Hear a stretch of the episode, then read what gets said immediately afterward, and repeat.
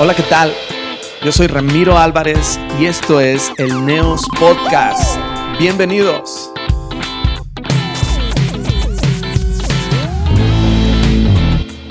Pues más que feliz, más que contento de poder iniciar esta nueva aventura. Por cierto, ya algún tiempo eh, habíamos estado viendo, algunos amigos también me habían animado a poder hacer algún podcast y, poder conversar con personas que definitivamente son de una gran bendición, una gran ayuda para todos los que van a escuchar. Quiero agradecer infinitamente a todos los que están involucrados en este proyecto. Gracias Isaac Leos por esa intro, estuvo genial. Gracias por, ser parte de esto. Mi esposa, obviamente, mis hijos. Eh, esto, no, esto no obedece a, algo que nazca de mí en lo personal, pero creo que se involucran personas en las que definitivamente creo que Dios está poniendo el querer como el hacer. Pues sin más, quiero decirles que este primer capítulo, eh, tengo invitado a un, buen amigo, un gran amigo, lo vamos a estar escuchando, ustedes van a dar cuenta, el, el increíble Ram Reyes, que está en casa, ¿no? Entonces, Quiero que te pongas el cinturón y abre tu corazón para escuchar locuras, para escuchar cosas que seguramente te van a bendecir. Bienvenidos. Bueno, pues estoy muy contento hoy, más que contento, porque estoy con mi tocayo. Ya teníamos muchas ganas de poder este, hacer esto. Él es, aunque se ve como Mr. R, él es Ram Reyes, mejor conocido este, como Ram Reyes 45. el 45. El 45 con su playera este, muy discreta Fortnite. Fortnite. Este, ¿Eres friki, mi hermano? Soy friki, sí, sí, sí. Es algo que no se puede ocultar, el friquismo. Este, sí, sí, brother. Pues, Digo, no soy, no soy así como que mm, mil, mil, mil por ciento friki, pero pues ahí ando como que al, al tanto, ¿no? Del mundo del friquismo. Oye, pero si grabaste algo este, para YouTube, algo así jugando o algo así. Un gameplay o algo así. sí, sí, grabé un, un, gameplay con Daniel Bustos, que, que ustedes a lo mejor lo conocerán en YouTube como soy Daniel TV y, e hicimos un gameplay. Bueno, no hicimos uno, hicimos dos gameplays. este, muy chafas, muy, muy así como experimentales. Este, pero así como que dedicarme al, al, streaming de videojuegos, no, no lo he hecho. Pienso que estaría chido hacerlo. Este, sin embargo, no, no me he dado, fíjate, a la, a la tarea de como empaparme un poco del tema, pero pues tal vez si, si, hubiese demanda de eso, a lo mejor sí, sí me animaría a hacer streaming de videojuegos, tal vez. Estaría muy bien, ¿eh? De hecho, creo que sí hay mucha demanda, ¿eh? creo que sí. pero por el la parte, la parte, ¿cómo se dice? Eh, de la burbuja cristiana, ¿tú crees que haya? No sé. Bueno, si te enfocas en eso, pues ya tienes, se reduce considerablemente el nicho, ¿no? Pero, pero de que haya allá afuera hay. Ah, claro, claro, definitivamente. Claro. Bueno, pues ya iniciamos la plática, mi hermano, pero Chihuahua, creo que no sé ya cuánto tiempo hace que nos, nos contactamos. Yo, yo, yo, yo conocía de ti, en realidad, por, por lo que hacías, por, las, por los videos y como youtuber y bloguero que yo te considero que, que aún eres. gracias, este, gracias. y me acuerdo de esa ocasión eh, digo, somos tocayos. Me acuerdo, claro, Me acuerdo la ocasión que, que volví a verte, este, eh, en esta ocasión creo que fue, ahora sí que en vivo, me, invitaron a un, a un retiro en, eh, híjole, no me acuerdo, ya muy lejos, creo que fue en Juárez, en, Juárez, Nuevo León. En Juárez, Nuevo, León. Sí. Habían rentado ahí un lugar, entonces, este, me acuerdo que llegué, y de lejos te vi, pero te vi este, dirigiendo en una, en una, en un, en una ah, etapa que no, que no conocía de ti. En realidad yo te conocía más por los videos y etcétera, etcétera. ¿Pero me viste dirigiendo qué? ¿Alabanza o cómo? Sí, sí, claro. El, ah, ya, ya, ya. Te vi dirigiendo Alabanza, me acuerdo, digo, es que es ya nuestro himno ¿no? De la, te doy gloria. estabas, estabas... Vieja confiable. La vieja confiable. Me acuerdo que estaba así, yo de lejos iba con mi esposa, creo que estábamos embarazados, no sé, recuerdo. Pero bueno, este, fui y, te vi de lejos, ¿no? Y estabas ahí es, eh, dirigiendo. Yo dije, ese tipo lo conozco, lo he visto en algún lugar, ¿no? y, y, ya después me dan el tiempo para compartir y bueno, terminando ahí tuvimos ahí una, una agradable, un agradable contacto y creo que de ahí para el Real, ¿no, mano? No sé cuántos años ya. Sí, ya hace, hace rato, la neta, no me acuerdo cuántos años. Pero fíjate que ahí me cachaste en una de mis facetas que es muy común en, en mi congre, ¿no? En la congre sí, bueno, donde, donde están mis papás, de ahí estamos apoyando. Este, ahí dirigimos alabanza, así estamos tanto tocando el piano como cantando. A veces hacemos como que tocamos la batería. Y en esa ocasión que, que me viste dirigiendo, este, me agarraron de imprevisto, o sea, no estaba planeado, no estaba en el programa. De hecho, ni siquiera había un programa, ¿sabes? Puede que... famosos retiros así, muy maravillados, sí, Sí, sí, sí. Llegamos este, el primer día y que, oye, bueno, pues, ¿quién es el jefe? Queremos registrarnos. No, es que no hay jefe. ¿Cómo? No hay registro. ¿Cómo? No hay programa. Entonces, eh, de hecho, no hay. Ayuda. No hay campamento, de hecho. Aquí venimos a sobrevivir este, están cazando venados y conejos. no, y este, pues ahí nos dijeron, eh, ¿cómo ves? Nos echas la mano en organizar y así, ¿no? Entonces, pues ahí con, con las pocas habilidades que tenemos de organización de eventos, ayudamos un poquito. Fue imprevisto lo de dirigir la alabanza, este, me encontraste en una de mis facetas que, que no todo el mundo me ve, pero bueno, qué bueno que ahí nos encontramos. Y me, me dio mucha, no sé si has visto un meme de, Thanos que, que Thanos, Thanos dice, imposible. ¿No lo has sí, claro, claro. Bueno, este fue como que me presentaron contigo. No me acuerdo si nos presentamos o, o tú te presentaste conmigo o yo contigo. No me acuerdo cómo fue. Pero que me dijiste, no, pues soy Ramiro Álvarez. Y yo, imposible, te llamas igual que yo. Casi no hay Ramiro, ¿no? No, sí, hombre. Es, que, ¿sabes qué? Eh, este, me, causó mucha curiosidad porque pues, obviamente la, la manera te ve más espiritualoide. Digo, no que no lo fuera, sino que cuando estabas eh, en esto de los, de los bloggers y de los videos, este, pues obviamente eras un, poquito más irreverente. De hecho, hay una frase que se me hace que te la debemos a ti, que acuñaste, se me hace que, es este, el tema de las pandas, ¿no? Ajá. Este, ese video famoso que, es el video que más vistas ha tenido, sí, más controversial. Y, recuerdo, o sea, yo recuerdo esa faceta tuya y ya cuando te veo ahí, pues bueno, digo, este, sé que, sé que eres HP, ¿no? Hijo de pastor y, hay que ser versátil, ¿no? en la iglesia. En ese tema, en ese tema, Ram, eh, sé, que, sé que los, los HP, yo también soy hijo pastor, pues estamos obligados, ¿no? Así como te tomaron a ti en ese momento de súbete y dale, mano, porque no hay otra. Este, la verdad es que creo que estamos hechos a todo terreno, ¿no? Sí, sí, definitivamente. Tienes, tienes que entrarle porque tienes que entrarle. ¿No te causa frustración de repente eso? De, que, híjole, no te causa un, no te causa un problema de momentos y que, híjole, pues es que ¿por qué todo yo, no? Fíjate que hubo un momento en, mi vida en que sí era como que, ¿por qué todo, por qué todo yo, por qué todo nosotros? Acá en la Congre, por ejemplo, es de que mi hermana y yo, ¿sabes? Este, es que siempre nosotros, es que hubo un momento, ¿sabes? Pero ya después, ah, como que te pones a, a, pensar un poco más de que la obra es de Dios, de que le pertenece a Él, de que tú lo, llega un momento en que te encuentras con ese, ¿cómo se dice?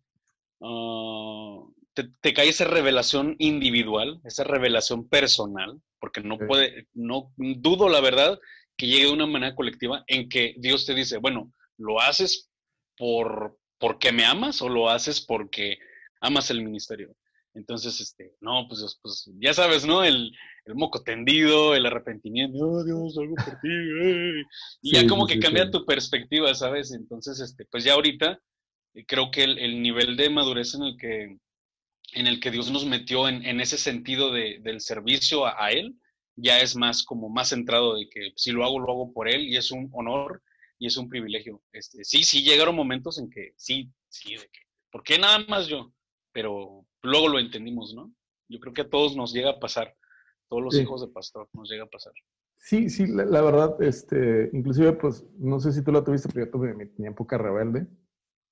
Este, y, y, también, ¿no? Qué grueso es que las miradas estén todas hacia ti y de alguna manera ser el buen portadito, el niño bien, el estar siempre a la línea, en primera fila, siempre este, pues ser ejemplo, ¿no? En, ese aspecto.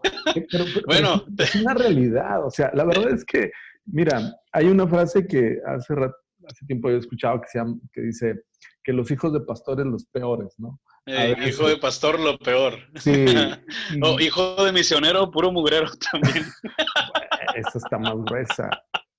Oye, pero, pero, pero ¿cómo lidiaste con esto? O sea, este, digo, no sé si tuviste época rebelde, pero, pero de repente tener esta, este reflector y, y cómo, cómo lo manejas, porque obviamente debe haber un llamado, digo, el llamado, ahí están, tus papás están ejerciendo, pero el llamado es personal. Este. Así es. ¿Cómo te diste cuenta tú de esto? Incluso, fíjate, sí, qué bueno que mencionas eso del llamado individual, el llamado personal. Este, muchos pastores luego cometen el error de que les inculcan a sus hijos de que es una obligación servir a Dios, ¿sabes? Y es, es muy diferente cuando les inculcas el, el amar a Dios y por consecuencia su obra, a que tienes que amar y trabajar en la obra de Dios porque sí, ¿sabes? Este, es muy triste cuando eso pasa.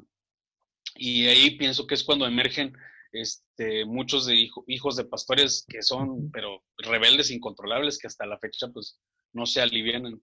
Este, yo en lo personal tuve un encuentro con Dios en el que hubo una predicación, no me acuerdo ni de qué fue, la verdad, pero yo me acuerdo que, esa, esa vez sí me acuerdo que yo, yo me hinqué en el altar, hicieron un llamamiento, yo pasé al frente, eh, oré y fue cuando Dios me, me dijo, ¿sabes qué? Tú tienes que, hacer obra de evangelista, tú tienes que enfocarte en el ministerio, tienes que servir. Este, de ahí emergió el, versículo, creo que, la verdad que ya ni me acuerdo, ¿eh? Primero, segundo de Timoteo, capítulo 4, verso 5, y de ahí salió el, el 4-5 de Ram Reyes. Ah, interesante, fíjate, eso no lo sabía. De ahí emergió, sí, sí, sí. Es más, por aquí voy a tener mi Biblia, creo. A ver. No, no la veo, pero bueno, dame un minuto, déjame, me quito esto por, tantito. Por, ahí empolvada tiene que estar. La voy a tener. Ajá. Pero sí. ¿Sí me escuchas? Sí, sí, sí, claro. Ok, vamos. De ahí, de ahí, este, cuando hice esa oración. Por eso el 45. Por eso el 45. Yo, yo soy de las personas que tienen la, la, la creencia que de repente Dios te, te, puede, te puede dar versículos, te los trae a la mente o te los recuerda, ¿sabes? Algún versículo claro, que, te ha marcado, este, no sé, Dios háblame, o sea, no vas a escucharlo audiblemente, pero sí puede ocurrir que te recuerde algún versículo. Entonces, en ese momento, cuando yo estaba orando eso, de Señor, úsame, Señor, háblame, me vino a la mente segunda de Timoteo, era segunda, capítulo 4, Verso 5 dice, pero tú sé sobrio en todo, soporta las aflicciones, haz obra de evangelista y cumple tu ministerio. Esa parte de cumple tu ministerio fue la que más, más me, me pudo, ¿sabes? Fue así como que encontrarme con Dios en eso de cumple tu ministerio. Yo estaba en ese momento, ¿sabes? En una etapa de rebeldía con mis papás de que yo no quería hacer nada, de que ¿por qué lo voy a hacer yo? ¿Por qué? Si hay tantas personas, se le dice, ¿por qué lo tengo que hacer yo? Y ahí esa, esa frase, cumple tu ministerio, fue como que Dios hablándome, oye, campeón, este, no es para tus papás y no es para la gente, es para mí. Trabaja para mí. ah, bueno, está bien, Dios, perdóname. Y ya ves, ¿no? Todo eso. Y de a partir de ahí adopté este capítulo 4, verso 5, y salió Ram Reyes 4, 5. Muy bien, buen, buen dato, la verdad lo desconocía. ¿Cuántos años tenías ahí? Ay, caray, bueno, ¿cuántos tenía? Yo creo que tendría como... Ah, 17 tal vez, 17, 18 años más o menos. De, ahí ya, pues decidí entregarme por completo al servicio a Dios. Entré al Instituto Bíblico, me gradué. Este, Cuéntame esa etapa, eh, eh, eh, cuando estuviste ahí en, Cristo para las Naciones, ¿no? Tengo entendido. Sí, Cristo para las Naciones Monterrey. Y, este, después de tiempo, 17 años, pasó a ¿Cuánto tiempo después de tu, de tu llamado, de cuando sentiste que debías de, hacer obra de evangelista? Sí, cuando hice ese, esa oración, este, más o menos tendría yo entre 17 y 18 años, este, yo entré al instituto como a la edad de 19 años, ¿sabes? 19 em, años. Sí, 19 años. Yo, la verdad, mira, te voy a confesar, soy una persona que siempre, fui, siempre he sido muy distraído, súper distraído. Yo estoy, yo estoy aquí contigo y puedo estar acá viendo mi Biblia o, acabo de ver que se me rompió un, separador. o sea, puedo estar, puedo estar en, en, mil cosas, pero te estoy poniendo atención, ¿sabes? Ok, ok. Pero... A mí me sucede este exactamente lo mismo, pero no pongo atención. sí, te estoy escuchando. Entonces, este, siempre fui así y, y eso, la verdad, no me ayudó mucho en la preparatoria. Te, tengo que contar desde la prepa para que se pueda entender un poquito. Y, y, si alguno, si alguno de los que van a ver este video eh, está pasando o, ha pasado por una situación como la mía, este, pues que tenga, que tenga fe de que puede, puede salir adelante. Okay. Este, verás, yo en la prepa, sí, este, no hice el examen de admisión y, y perdí un año. perdí un año este, haciendo nada, haciendo nada. Y me sentía muy mal de que ver a mis, a mis compañeros de generación este, de la SECU yendo a la prepa y yo en casa haciendo nada, ¿sabes? Ese, ese año me sirvió para afirmarme más en Dios y para aprender a tocar el piano. Este, al mismo tiempo le estuve ayudando a mis papás este, a, a, criar a mis hermanos, ¿sabes? Tú eres el mayor. Eh, yo soy el mayor de cuatro hijos, así es. Somos dos hombres y luego dos mujeres. Y este, pues ya, pasa ese año, hago el examen, entro a la prepa y, y dejo matemáticas en hasta quinta oportunidad. Wow. la reprobé. Wow. Era, era, era cuarta y te suspendían, ¿no? ¿O cómo estaba? Sí, sí. O sea, llegabas a cuarta oportunidad y te suspendían un año. Yo llegué hasta quinta, ¿sabes? Entonces fue otro año perdido. Cuando vuelvo a entrar a la prepa, que ahora sí ya iba como que con toda la actitud, este, eh, yo era el mayor de la clase, ¿sabes? O sea, tenía casi como mis 17, 18 años, algo así, y en la prepa. Oye, tú bien bigotudo, barbón y todos los demás, bien niño. Bien chavillo, sí, ¿no? Pues haz de cuenta que era el señor de la clase, ¿no? Total, para no hacerte el cuento largo, pues terminé la prepa e inmediatamente estaba entre la, decisión de universidad o instituto bíblico. Bueno, el instituto bíblico no lo había tomado en cuenta, no había pensado en el instituto bíblico, había pensado en meterme a FACPIA, a la, facultad de, contabilidad, este, o bien meterme a, ¿cómo se llama esta? La de artes visuales, la facultad de artes visuales. o o a la facultad de música. Tenía esas tres opciones, ¿sabes? Porque en la prepa era como que, a ver, este, ya tienes que definirte, que no sé qué. Bueno, entonces, este... Famosa orientación vocacional. La orientación vocacional, así es. Entonces, para no hacerte el cuento largo, había una misionera que es la fundadora de la, de la red ministerial a la que pertenece mi iglesia. Una misionera americana, ya muy viejita, como de unos setenta y tantos años, casi sus ochentas este, con la que yo platicaba. Te cuento que una vez fui a una librería cristiana, hago un paréntesis, fui a una librería cristiana, así como que muy escondida, muy clandestina, ahí en el centro de Monterrey. Y, vi ahí, ¿sabes? En el, en el aparador de los cassettes. ¿Cómo que clandestina? ¿Dónde andabas? Estaba ahí en, ay, ¿cómo se llama esta calle? Creo que era Guerrero y Juan Ignacio Ramón. Ahí por la zapatería Impulse. ¿Qué pasó? bueno, esperamos que nos paguen, ¿no? ok. Sí, ah, te digo por qué clandestina, porque el local estaba muy pequeño, ¿sabes? Era como un pasillo, nada más.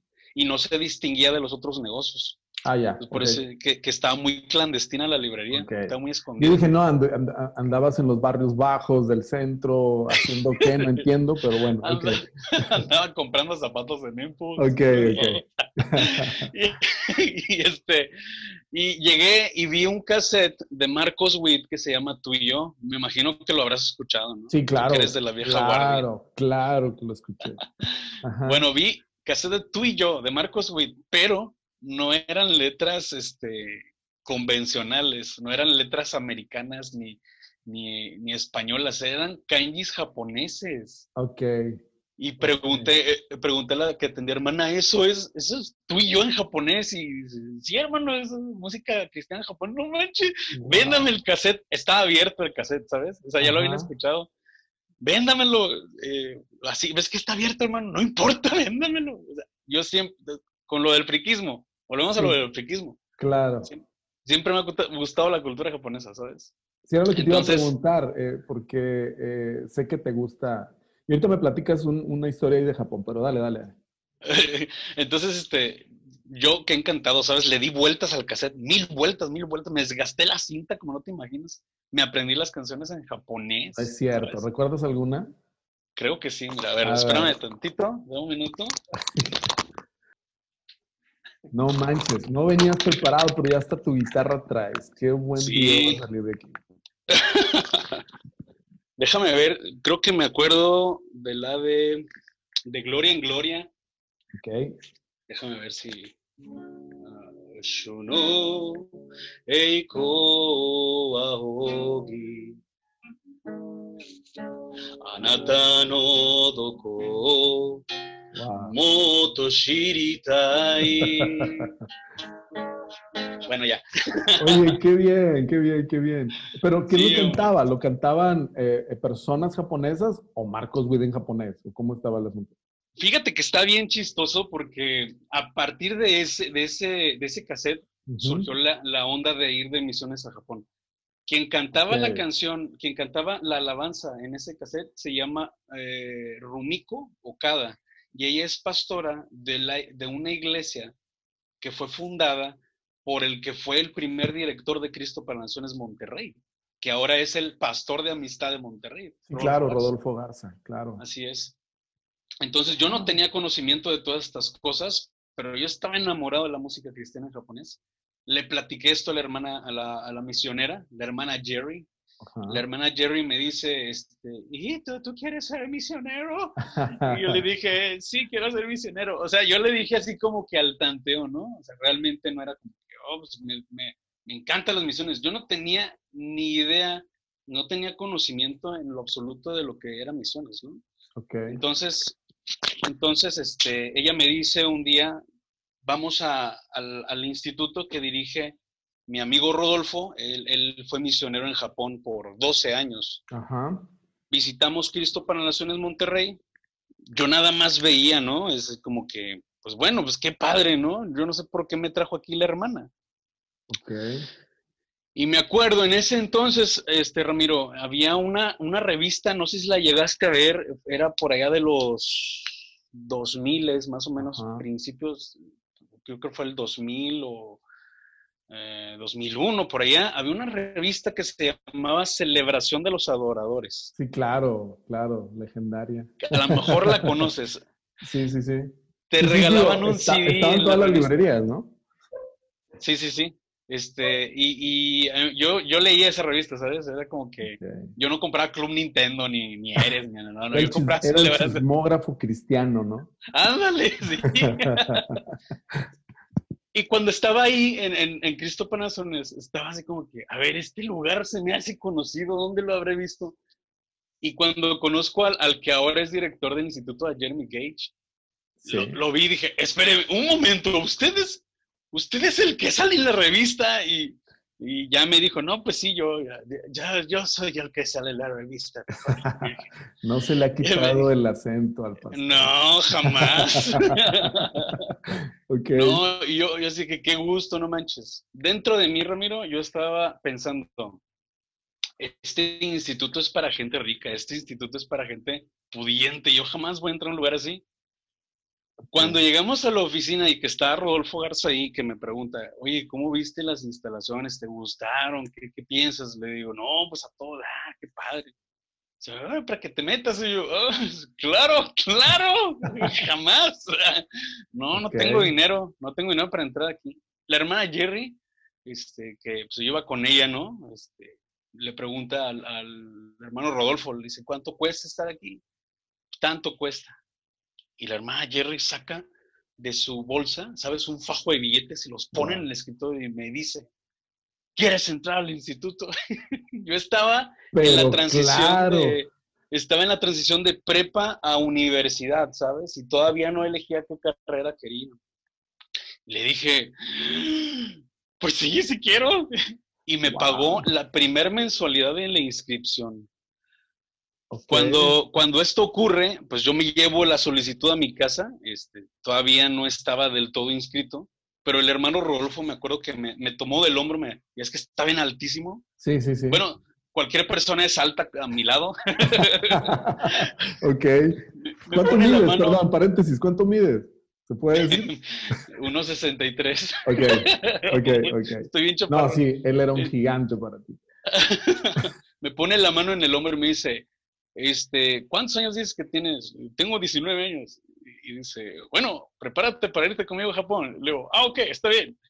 Era en, eso fue en enero, fue en enero del 2003. Enero del 2003, eso fue en enero del 2003. El viaje a Japón que él estaba planeando era para abril del 2003. ¿Estás de acuerdo que yo... el mismo año, solo meses. exactamente, o sea, yo, un mortal cualquiera de 19 años sin trabajo, sin oficios ni beneficios. ¿De dónde iba a sacar dinero para un viaje a Japón en tres meses? A ver, es enero, febrero, marzo. En tres meses, ¿de dónde iba a sacar dinero? O sea, recién ingresado al instituto y de inmediato la invitación para ir. Wow. Así es. Llego con mis papás ese día a, acá a la casa de mis papás y les digo, ¿qué creen que pasó? Que me metí al instituto. O sea, ellos no sabían, ellos no sabían todo lo que estaba sucediendo. No, no, sabían, no sabían, ah. desconocían totalmente el tema. Y, tú dirías, bueno, pues son, son pastores, trabajan para Dios, lo van a entender, te van a felicitar, qué buena lección. Me regañaron. ¿Cómo vamos a pagar eso? Claro, sí, claro, claro, claro. O sea, tú ni, ni, ni señas de poder decirles, tengo esta intención, quiero entrar, o sea, nada, nada. no, nada, nada. A cualquiera le toma por sorpresa. ¿Y qué pasó entonces? Sí, ¿cómo vamos a pagar esto? ¿Y qué, por qué hiciste esto? Y yo, es que el hermano Jerry, que mira que tú el dinero. Pues, ay, pues, y ahora, pues métete a trabajar. Digo, no, venga. Y me metí a trabajar, me metí a trabajar, ¿sabes? Ok terminaba el instituto, este, pues a diario, ¿no? Como al mediodía, y yo me iba a trabajar este, con un señor que vendía tacos, un taquero. okay. Le estaba ayudando ahí. Entonces así duramos un buen tiempo. Después Dios fue proveyendo en, en todas las necesidades para pagar el instituto. Fue, fue, yo te contara, fue un chorro de cosas, pero lo que más me gusta platicar es del mi viaje a Japón, ¿sabes? Sí, claro, fue, fue, fue. Y, y, bueno, eh, tienes un video que se llama Las 50 cosas sobre ti y tocando este tema de Japón, tu mamá estuvo en Japón y resulta ah, que, que llegas al lugar donde estuvo tu mamá también, pero en otro contexto. Ella fue por un asunto de trabajo, de negocios. De trabajo. Y tú fue por, obviamente... Eh, obra misionera. Obra misionera. Ajá, sí, estuvo bien loco. Fue como que no nos pusimos de acuerdo, ni siquiera sabíamos, o sea, dónde estaba ubicado geográficamente el lugar, donde nos tomamos una foto exactamente en el mismo lugar. Fue impresionante. Eso, eso, no sé. ¿Tú no sabías? ¿Tú no sabías? Eh, no. Ok.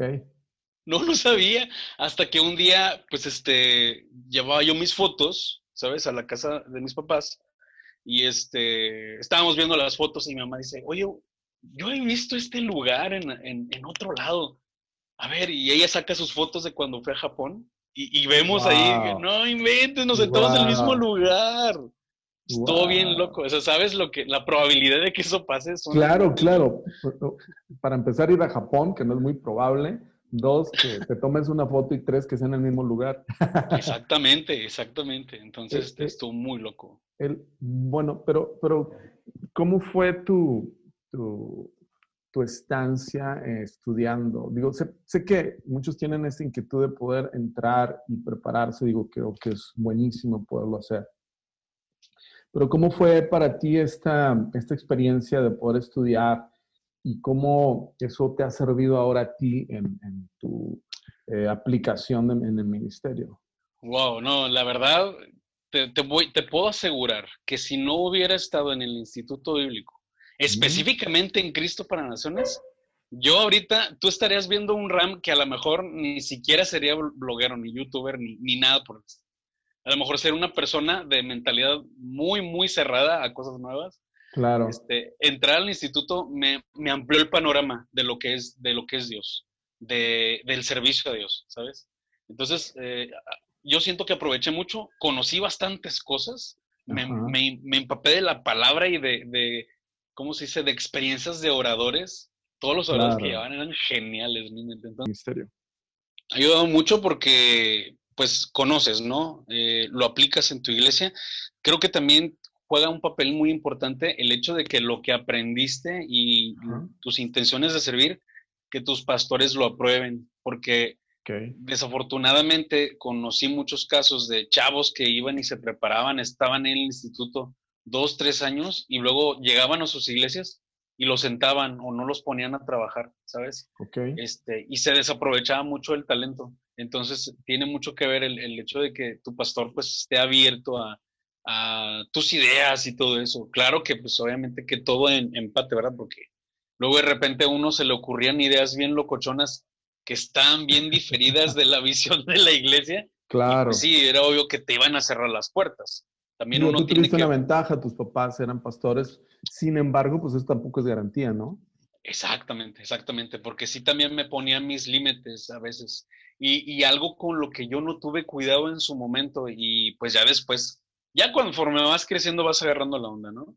Este, es que le pasa a la mayoría de la gente que va a un instituto bíblico. Vas al instituto bíblico y te empiezas a inflar, ¿sabes? Okay. Y no estoy hablando de que, sí, sí, sí, sí. Sí me pasó. sí me pasó. De que te empiezas a sentir más que los demás o te empiezas a sentir como que tienes la autoridad de corregir a la gente o a veces hasta de humillarla, ¿no?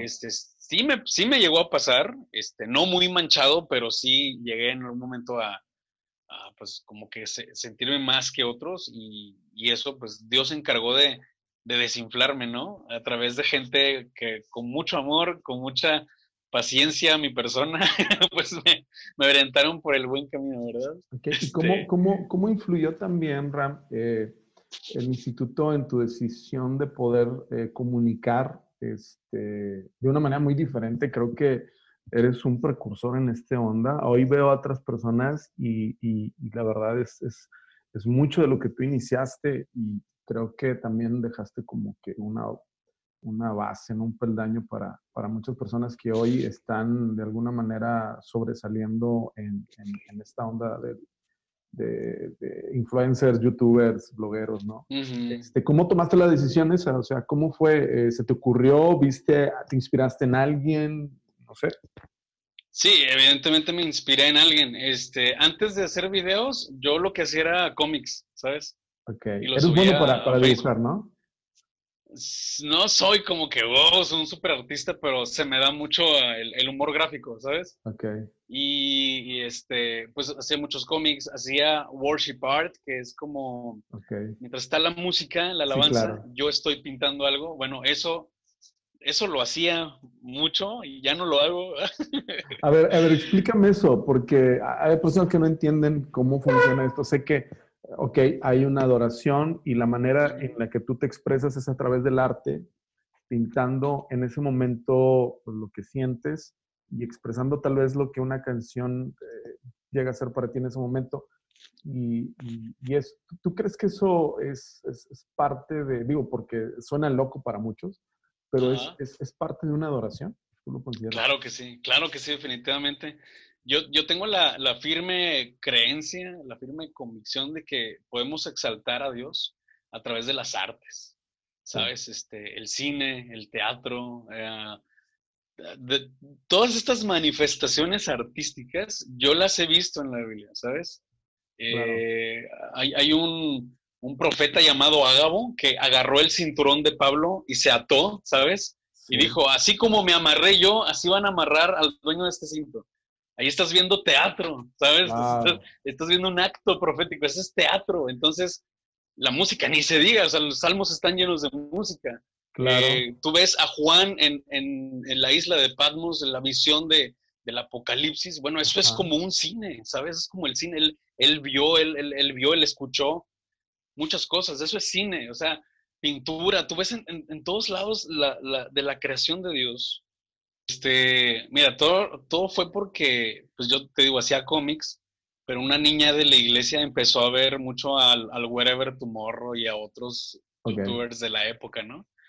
Entonces, este, yo para, ¿cómo te diría? Para no, no perderla, que no se desviara tanto, hice un video, ¿sabes? Hice un video donde explicaba, eh, creo que se llamaba Cinco cosas que debes de saber de la iglesia. No me acuerdo muy bien cómo, pero fue mi primer blog, ¿no?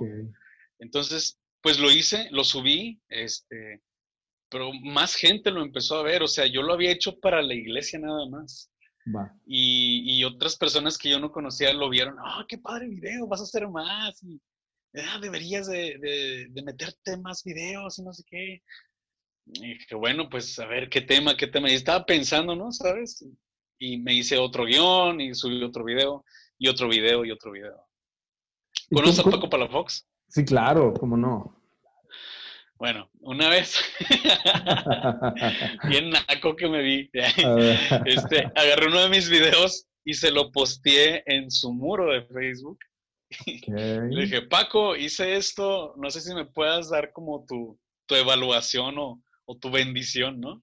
Ajá. Y, y a, a, partir de ahí, mucha gente empezó a verme de otros países, España, de Argentina, de Colombia y así. Y así empecé, poquito a poquito ya se puede, se, puede, se puede decir que él te lanzó el estrellato, ¿no? Te dio la patadita. Técnicamente, pero ni siquiera, ni siquiera lo vio, ni siquiera me mencionó, ni nada. Bueno, no, no estoy seguro si lo haya visto, ¿verdad? Pero él no fue así como que miren este cuate recomendado. O sea, no, no, jamás, jamás me. Simplemente lo posteaste en su muro. Nada más y lo ahí... en su muro y ya. Ok. Ajá, exactamente. Oye, ¿y cómo es el proceso de poder hacer el blog? Bueno, ¿cómo fue el proceso? ¿Escribes el guion? Este, ¿Te viene una idea, algún tema? Eh, ¿Cómo es?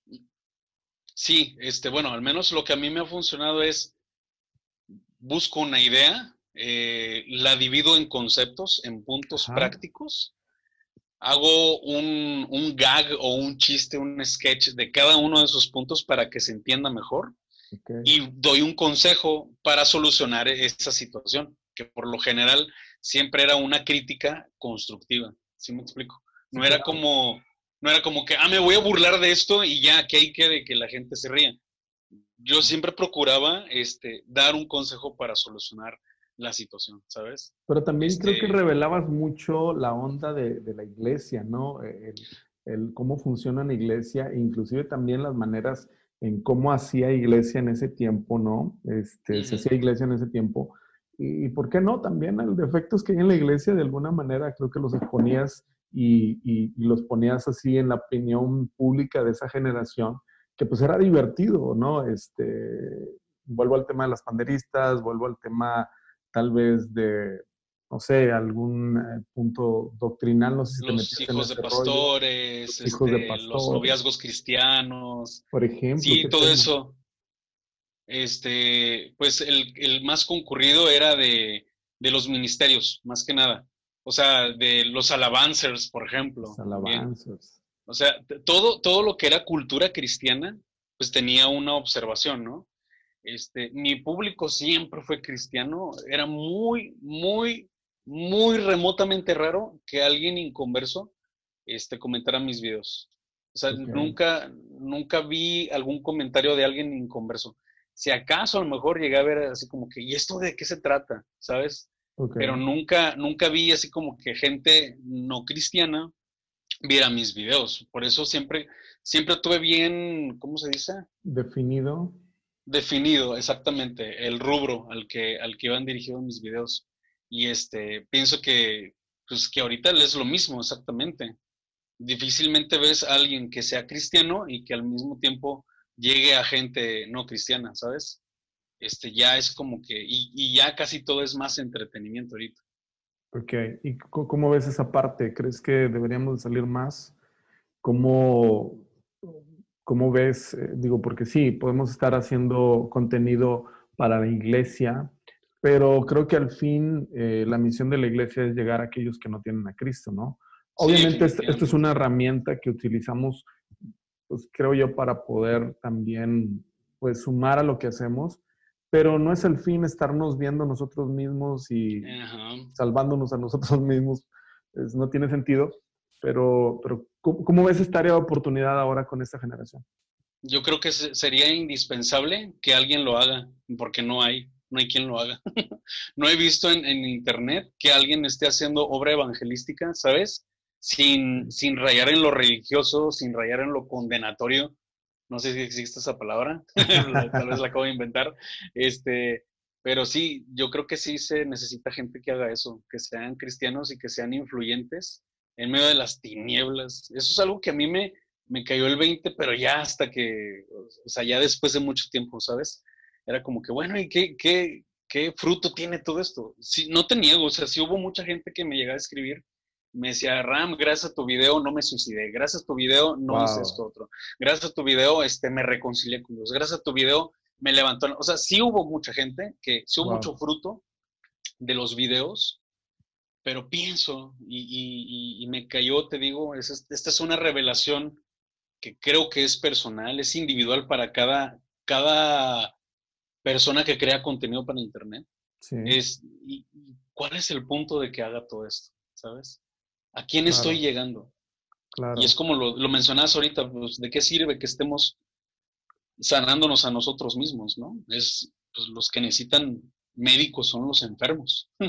definitivo, definitivo. ¿Y cómo ves la generación de hoy, los blogueros? Sé que hay diferentes eh, personas, personajes, inclusive creados también por cristianos, haciendo pues mucho lo que hacías tú antes. Yo la verdad no, no, no consumía mucho eso, pues obviamente, pero sé que eh, de alguna manera hay una generación también que está eh, pues siguiendo este tipo de personas y, y, ¿cómo lo ves? Digo, sin entrar a lo mejor en un detalle de, de estigmatización, pero puntualizar, puntualizar, no sé, este, ¿cómo lo ves tú? Este, yo también como tú no consumo mucho, no los consumo mucho, este, a lo mejor si, si este, estoy al tanto de, su, trabajo es por protocolo, no es tanto porque yo decía, ah, que no manches, ya subió video este cuate, pues no, realmente no es como que yo estoy así. Eh, lo que sí puedo observar es que es demasiado entretenimiento, demasiadísimo entretenimiento cristiano. Ok. Eh, pienso que está bien, pero no es el todo, ¿sabes? Es, me hace mucho ruido las palabras de Charles Spurgeon, donde dijo una, lo voy a parafrasear porque no me acuerdo cómo dice, pero... El príncipe de los predicadores. De los predicadores, este, el príncipe de los Saiyajins. nuestro sensei. Este, nuestro sensei, nuestro, nuestro sensei Sama, este, ¿qué te voy a decir?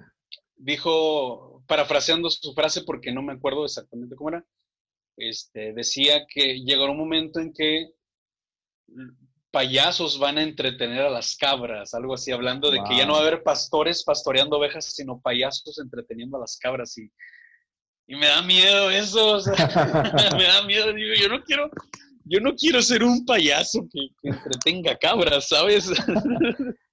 Bueno, por eso en mis videos siempre, siempre trataba de dar como un consejo o una solución a la problemática, claro, lo, nada más criticarla. Claro, lo aterrizabas a una aplicación, este, obviamente lo mostrabas de una manera digerible, agradable, que hasta nos reíamos de nuestras tonterías, ¿no? De lo que hacíamos, la verdad. Pero al fin y al cabo siempre decías, este, tenemos que hacer esto, ¿no? Para, para cambiar cierto, cierto comportamiento. Eh, eh, estoy de acuerdo contigo, creo que hay demasiado entretenimiento y eh, vaya, ahorita ya el boom de las redes sociales es, de por sí ya muy grande como para que también nosotros, pues, tengamos eh, eh, contenido que solamente te deje vacíos.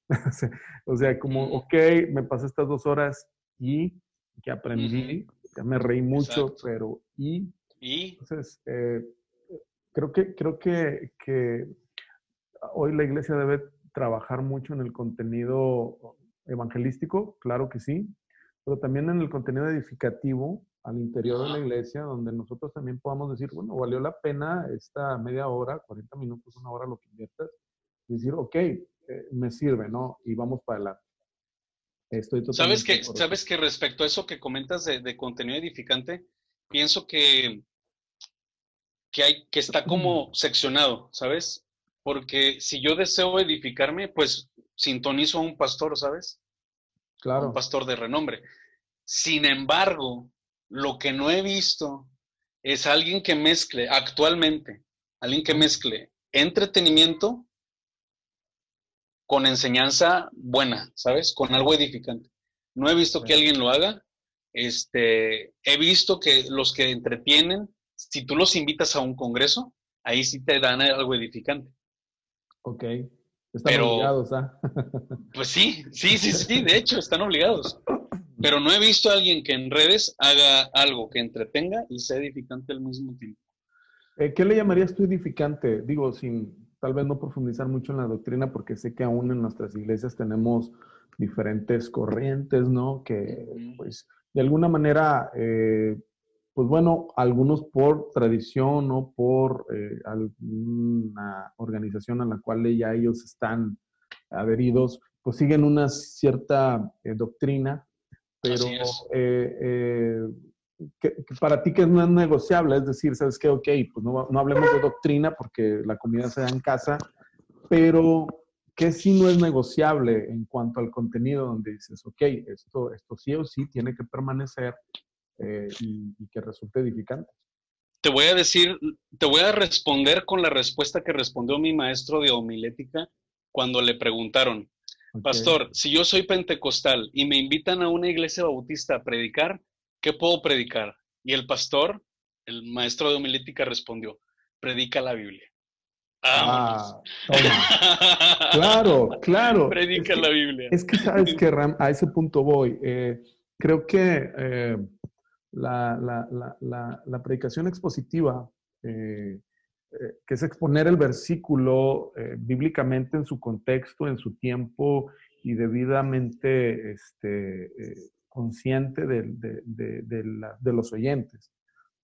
Em, digo, ahora que estamos un poco más maduros, creo que yo en algún momento pude errar en poder exponer ideas propias que no tenían nada que ver con, la Biblia. ¿Quién no lo hizo, Ramiro? ¿Quién no lo hizo? O sea, todos lo hemos hecho. Yo he llegado a decir, bueno, en antaño, ¿verdad? Cuando estaba más joven y se me hacía fácil todo, yo, yo sí llegué a pedirle perdón a mi congregación. Les llegué a decir, amigos, hermanos, una vez les prediqué esto, les dije estas cosas, estos conceptos. Estaba equivocado, dije una herejía, les pido me perdonen y, esto es lo más correcto a, aquello que dije la aquella vez. Claro. ¿Sabes? O sea, sí, porque todos lo digo, qué, buena, digo, eh, qué buena experiencia, porque actualmente hay pastores que definitivamente, o no pastores, sino predicadores que, este, pues, hombre, ahí está la prueba, lo dijiste, pero no son, no tienen la humildad de poder decirlo, pues está equivocado, ¿no? Digo, que también eso es una cosa desafortunada, ¿no? También que sucede. Pero qué padre, digo, hablando de esto, o sea, es, es importante que hoy nuestra generación o la generación que está emergiendo, pues no se coma todo lo que le dan, es decir, tenemos que tener un filtro, exacto. que tener un filtro bíblico y creo que sería muy padre poder exponer eh, qué, qué filtros o qué trancas poner para que la información que te llegue sea lo más saludable posible y que pues al rato no andemos con clases de heregética, ¿verdad?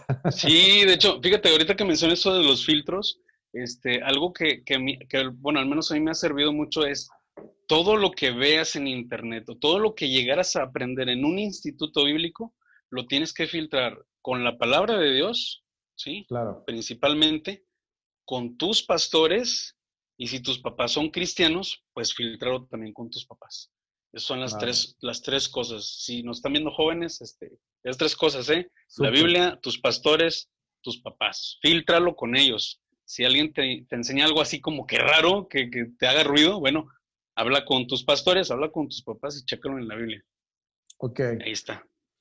Mi hermano, vamos avanzando porque sé que también tienes pendientes, pero quiero eh, entrar un poquito al tema eh, de superar ciertas cosas que, que, de repente son muy difíciles para, para, para, nosotros. Sé que, pues obviamente te casaste, eh, sé que ya dejaste un poco lo de la, los, los, videos.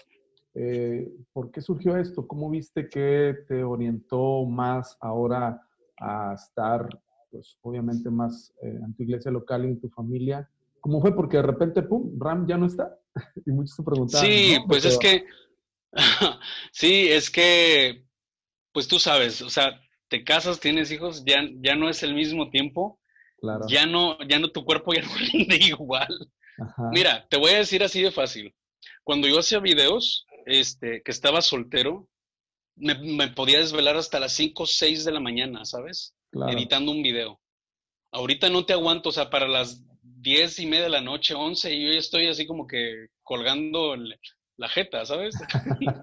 ya no aguanto lo mismo que antes. Y si me llego a desvelar así, al día siguiente ando que me estoy muriendo. Entonces, todo ese, ese cambio de estilo de vida, ese ritmo de, de trabajo, ya no era para mí, definitivamente. y, y ponle tú, de repente llegué a subir videos, y, pero ya no era lo mismo. Ahorita siento que ahorita no tengo, sí tengo las ganas de, hacer videos, pero luego me pongo así como que a bocetar algún, algún video, me pongo a, a realizar algún guion, pero luego pienso, esto me va a llevar tantas horas grabando, esto me va a llevar, ay no, bye, ¿sabes? claro, sí, sí, sí, no, mejor, mejor descanso, mejor hago esta otra cosa en la casa, no sé.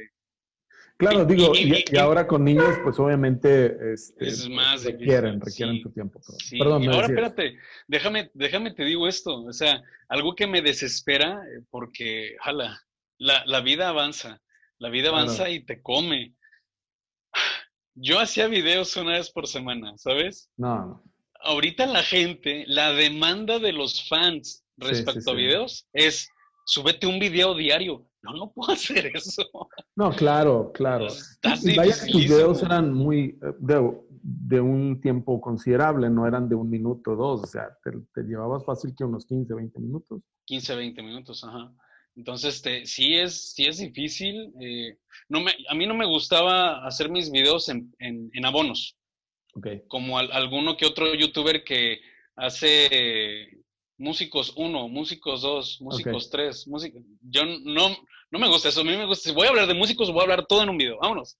Okay. Y si hay más que hablar, pues a lo mejor hacemos una segunda parte, pero, o sea, no está chido así. Yo, claro, ahorita ya toda la gente prefiere contenido de un minuto, dos minutos, algo súper rápido y bastante visual. Sí, también por, la, por la oferta que hay, ¿no? Porque hay tanto que, que puedes ver que, ok, un poco de acá, un poco de acá y bueno. Exactamente. Entonces, es muy diferente el YouTube, el Internet de hoy día con el de hace, ¿qué te gusta? Pues 2011, 2010, que fue cuando yo estaba empezando a subir videos, es totalmente diferente. Entonces, no siento ahorita con mi estilo de vida actual que yo pueda estar al ritmo del, Internet de hoy, ¿sabes? Por eso no puedo hacer videos. No es porque no quiera, claro que quisiera hacerlo, pero se me ocurren tantas buenas ideas, ideas demasiado elaboradas que requieren el trabajo de más personas que no puedo, no puedo pagar sueldos, no puedo pagar sueldos de, gente para que me ayude. claro, digo, eres una persona muy creativa, eh, definitivamente con un carisma y una gracia de Dios. Gracias, gracias. Que está, ahí, ¿no? Ah, gracias. no, no es una declaratoria oficial, pero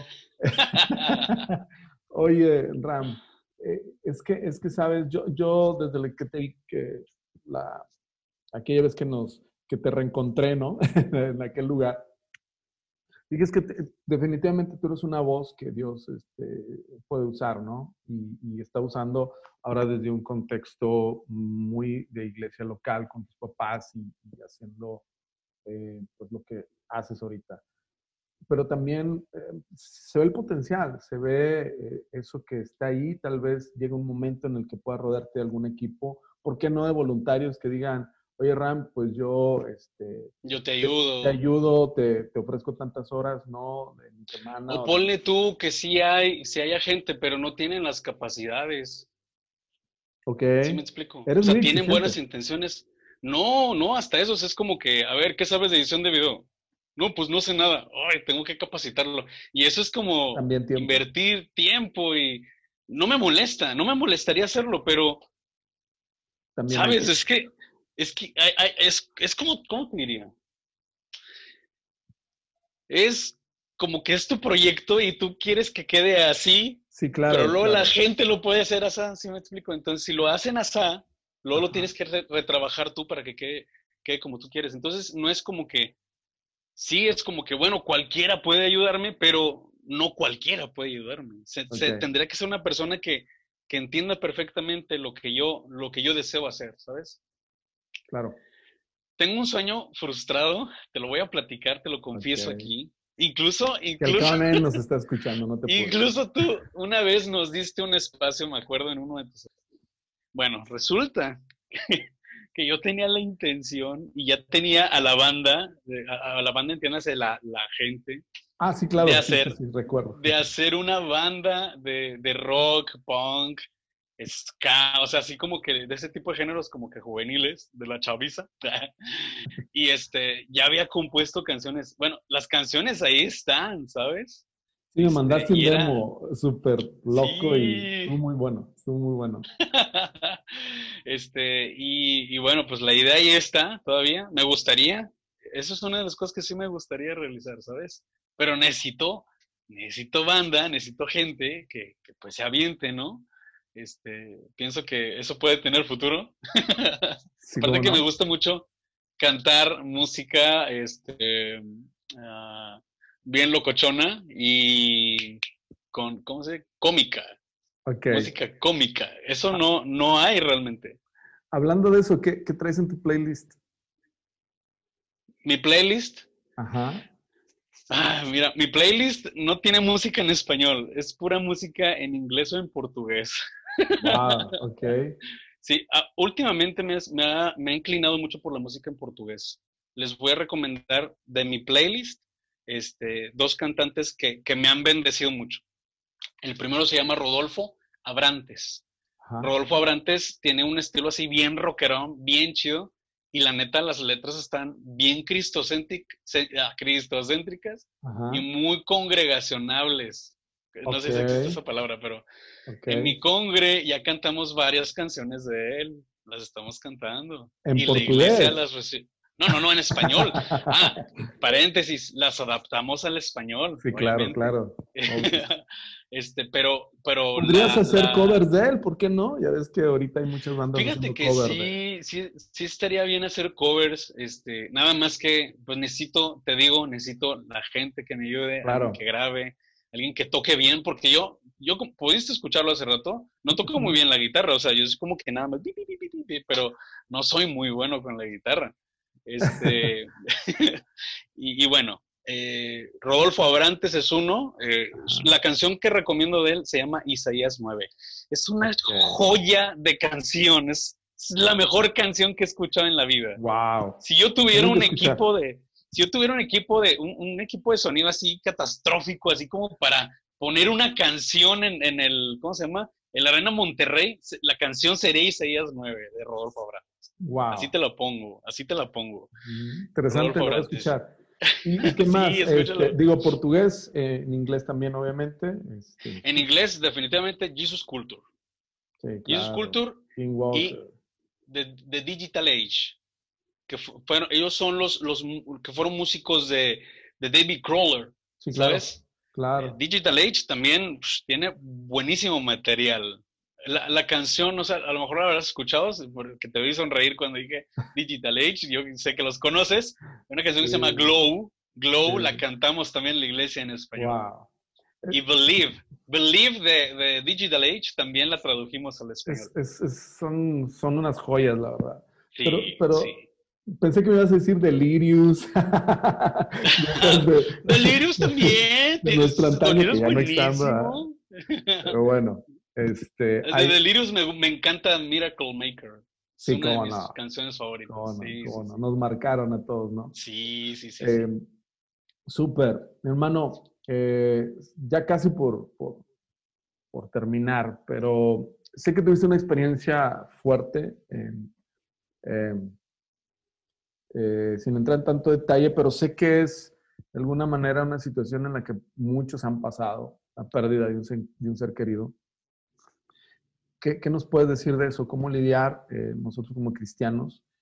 Y eh, sé que hay personas que están pasando, pues no precisamente por la separación este, física, pero sí emocional de, de algunas personas y que eso también pega Ujú. pero ¿cómo lo has vivido tú? ¿Cómo, cómo, cómo lograste pasar este proceso? Ay, ay, pues sí, sí es un- una situación muy, muy dolorosa. Este, ver partir a un ser querido, ver, ver cómo está muriendo, es algo que te marca, ¿no? Este, yo pienso que solamente el Espíritu de Dios es quien te ayuda, ¿sabes? A, a poder vencer eh, la, la tristeza, vencer el, el dolor, ¿sabes? Este, tienes la, la, ¿cómo te diría? Tienes la, mm, el permiso, la, la chance de llorar, de sufrir por la pérdida. Somos Claro. humanos, o sea, es súper válido. Claro. Lo, que, lo que no es opción es, es quedarnos ahí, ¿sabes? Este, pienso que, que el apoyarte mucho con tu familia, eso ayuda bastante. Llorar juntos es algo que te va a liberar demasiado. Eh, y también el tener puestos los ojos en Jesús, como dice el libro de Hebreos, capítulo 12, puestos los ojos en Jesús, que es el autor y consumador de nuestra fe, eso nos va a ayudar bastante. Saber que nada en esta tierra es para siempre, pero las cosas de, de Dios, el reino de los cielos, la eternidad que algún día vamos a abrazar, eso es lo que realmente vale la pena. Eh, despedir a un ser querido es muy, muy difícil, pero es más difícil estar arrastrando eso toda la vida. La vida es súper corta como Claro. para estar lamentando la, la pérdida de un ser querido. Este, yo pienso que debemos de vivir eh, algo que te va a ayudar mucho, vuelvo a repetirlo, es aférrate a la cruz de Cristo y apóyate también en tus familiares. Y suéltalo, déjalo ir. Digo, a final de cuentas, lo que importa es lo de arriba. Súper bien, súper bien. Excelente, amigo. Tema del noviazgo, para aquellos que están ahí como que pensando qué hago, qué no hago, sé que tienes ahí un video sobre eso, pero Exacto. rápidamente porque es un tema que sí definitivamente tenemos que dejar ahí. Si tienes menos de 20, no tengas novio ni novia. Así te la pongo. Ten, ten un noviazgo hasta después de los 25. De plano. De plano. Es así. ¿Lo quieres fácil? Así es. Antes de los 25, nada. Después de los 25, sí. Hay que madurar aquí, aquí Ajá. y aquí es, para posible, poder tener un noviazgo. es posible, es poner la vara muy alta para muchos. es posible, nada más que tienes que ser paciente, pero lo más recomendable es nada antes de los 25. Ese es mi consejo. Ok, muy bien. Solo, te- solo ten amistades. Vale. De pero ahí, a, la- amist- de ahí a lo mejor puede salir tu media naranja. amistades, ¿no? Porque hoy se estila mucho esta onda de amigos con derechos y amigobios y No, no, no, Este eso no sirve. no, eso no sirve. Claro, claro. Querido amigo, este, gracias. Gracias por este No, hombre, tiempo. gracias a De ti, veras to- que me, me la gocé.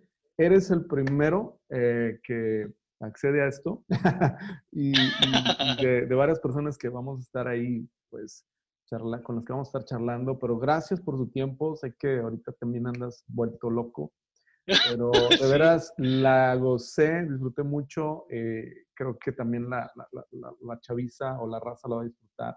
Te agradezco un, un buen, mi hermano. No, hombre, nada que agradecer, amigo. Ya sabes que aquí estamos a la orden.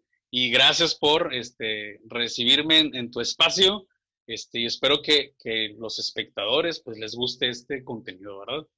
Espero Gracias. que les guste el contenido, chavos. Espero que les guste.